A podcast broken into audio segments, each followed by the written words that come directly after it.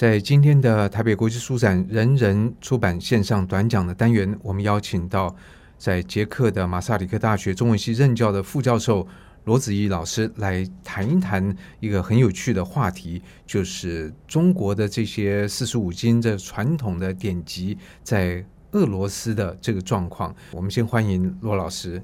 您好，那罗老师是俄国人，又是一个汉学家，所以他对于这些中国的典籍在俄罗斯的了解，我想这个是比一般的俄国人会了解更多，同时当然也比中文母语的人会了解更多。我想我们一般大概即使没有读过，也都知道这些什么《论语》啊、《孟子》啊、四书五经，但是我们很少去想到他在国外流传的状况。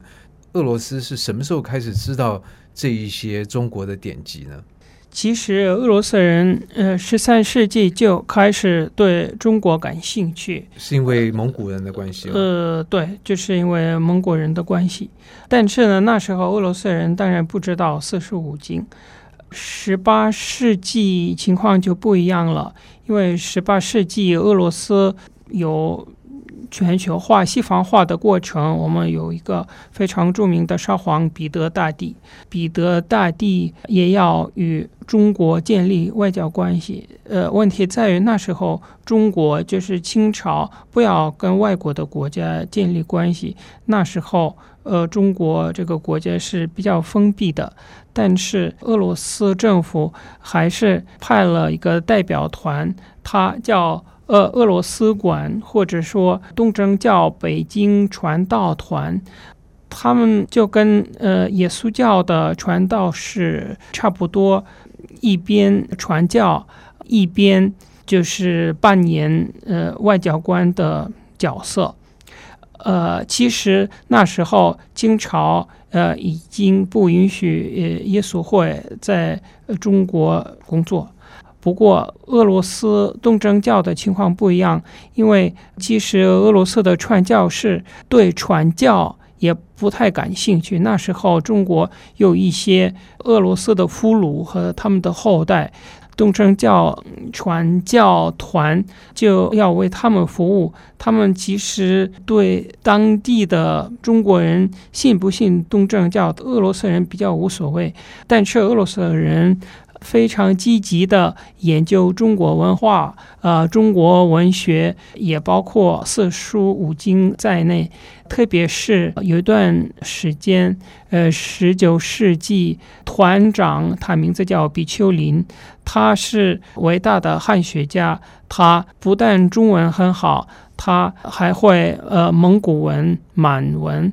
然后他呃开始翻译了，就是中国四书五经，还有二十四史。他虽然是传教士，但是有人说他是呃无神论者。无神论者，无无神论者，他不信教。嗯、后来俄罗斯政府发现那个比丘林那个团长有几年他没有去教堂，虽然他身份是传教士，但是有几年他没有去过教堂。俄罗斯政府让他回国，然后让他呃做一个修道士，就是在修道院。修道院里面。对，在修道院里面，嗯、这个修道院的条件，他就是非常像监狱。这对他来说，这是这对对对对对。但是这个比丘林。他坐牢的时候，还是继续写文章，还继续翻译中国的一些作品。呃，后来俄罗斯政府觉得这个比丘林他的作用还是很重要，所以他们让他做一个俄罗斯的外交官，继续帮助俄罗斯与中国发展外交。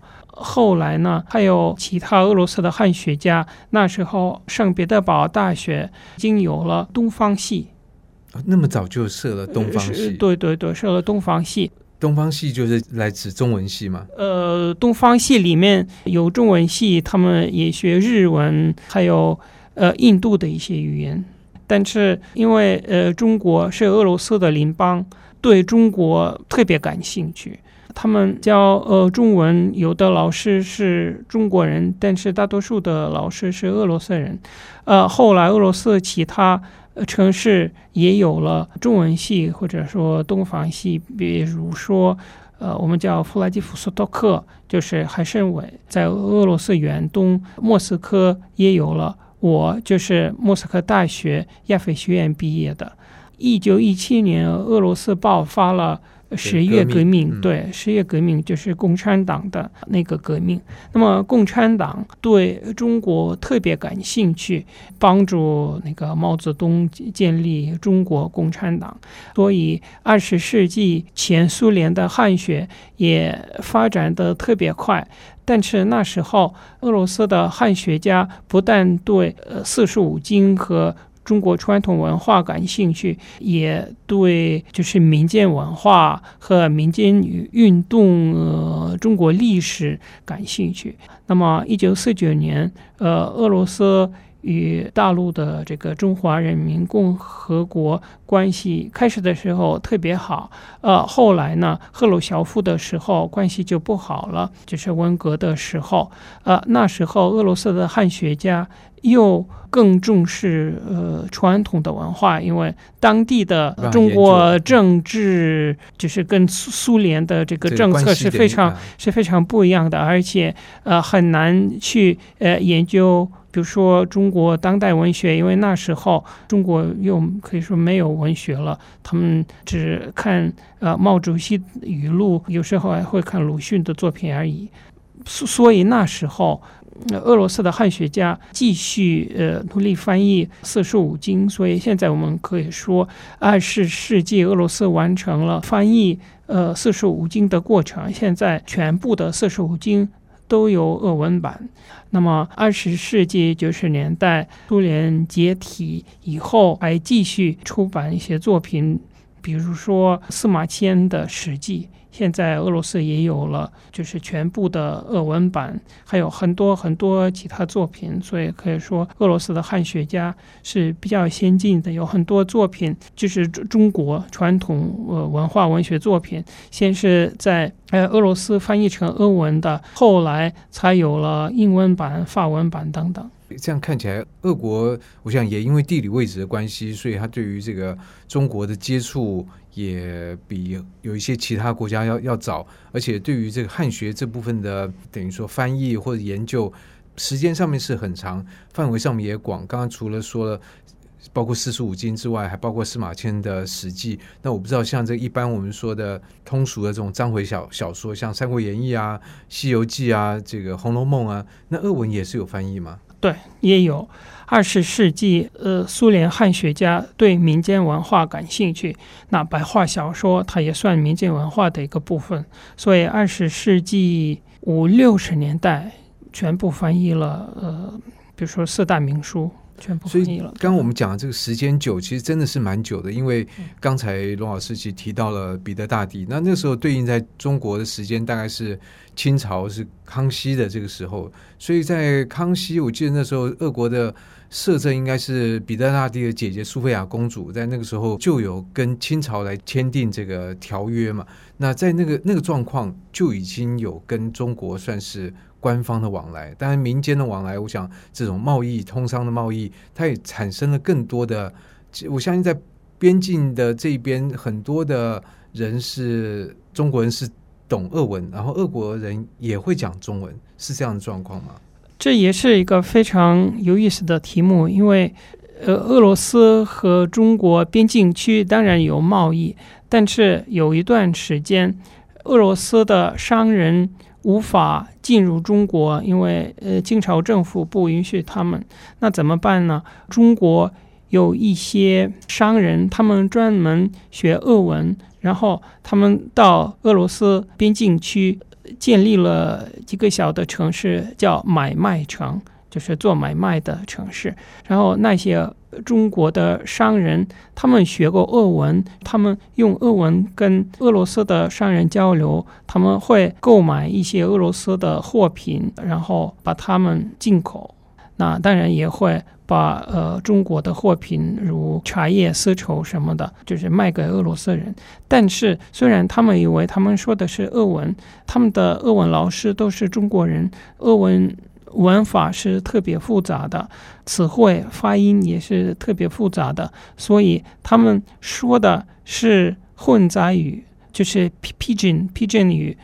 那么这是一个非常有意思的语言，它的语法更像中文的文法，它的词汇大多数是俄文的词汇，但是用的是中文那个文法。呃，对，呃，它的发音也是中国人的发音。那么俄罗斯人听到了，他们觉得如果他们照中国人的样子说这个所谓的俄文，那对中国人来说更更好懂。所以俄罗斯人跟中国人交流的时候，他们说的也不是也不是对，也不是标准的俄文，他们讲的也是这个假的呃俄文，这也是非常呃有意对非常有趣的呃，还有一些文章用这种呃语言写的文章。嗯、对这种文章，可能我在想，嗯、今天如果看到，大概俄国人他也看不懂。那中国人他也看不懂，所以这个是一个混杂的语言的状态。对，不过我觉得它更像俄文。有的文章是用俄文的这个字母写的，有的是用中文汉字写的。所以这个是在民间这个部分，在某个区域，它因为非常强烈的贸易的需求，然后产生的这种文字。那所以回到这个四书五经。它不能算是一般人民的这个贸易里面会需要用孔子啊、孟子啊来来买卖，所以像孔孟这些四书五经，对于俄国的知识界有产生什么影响吗？就是俄罗斯一些知识分子对中国哲学比较感兴趣，比如说托尔斯泰，他对孟子和墨子感兴趣。因为他对呃墨子的这个博爱博爱啊和平主义，对对特对对，当然他不能看原文，但是他看了俄文版还有英文版，那时候已经有英文版了。然后托尔斯泰有一个作品叫《中国人来的信》。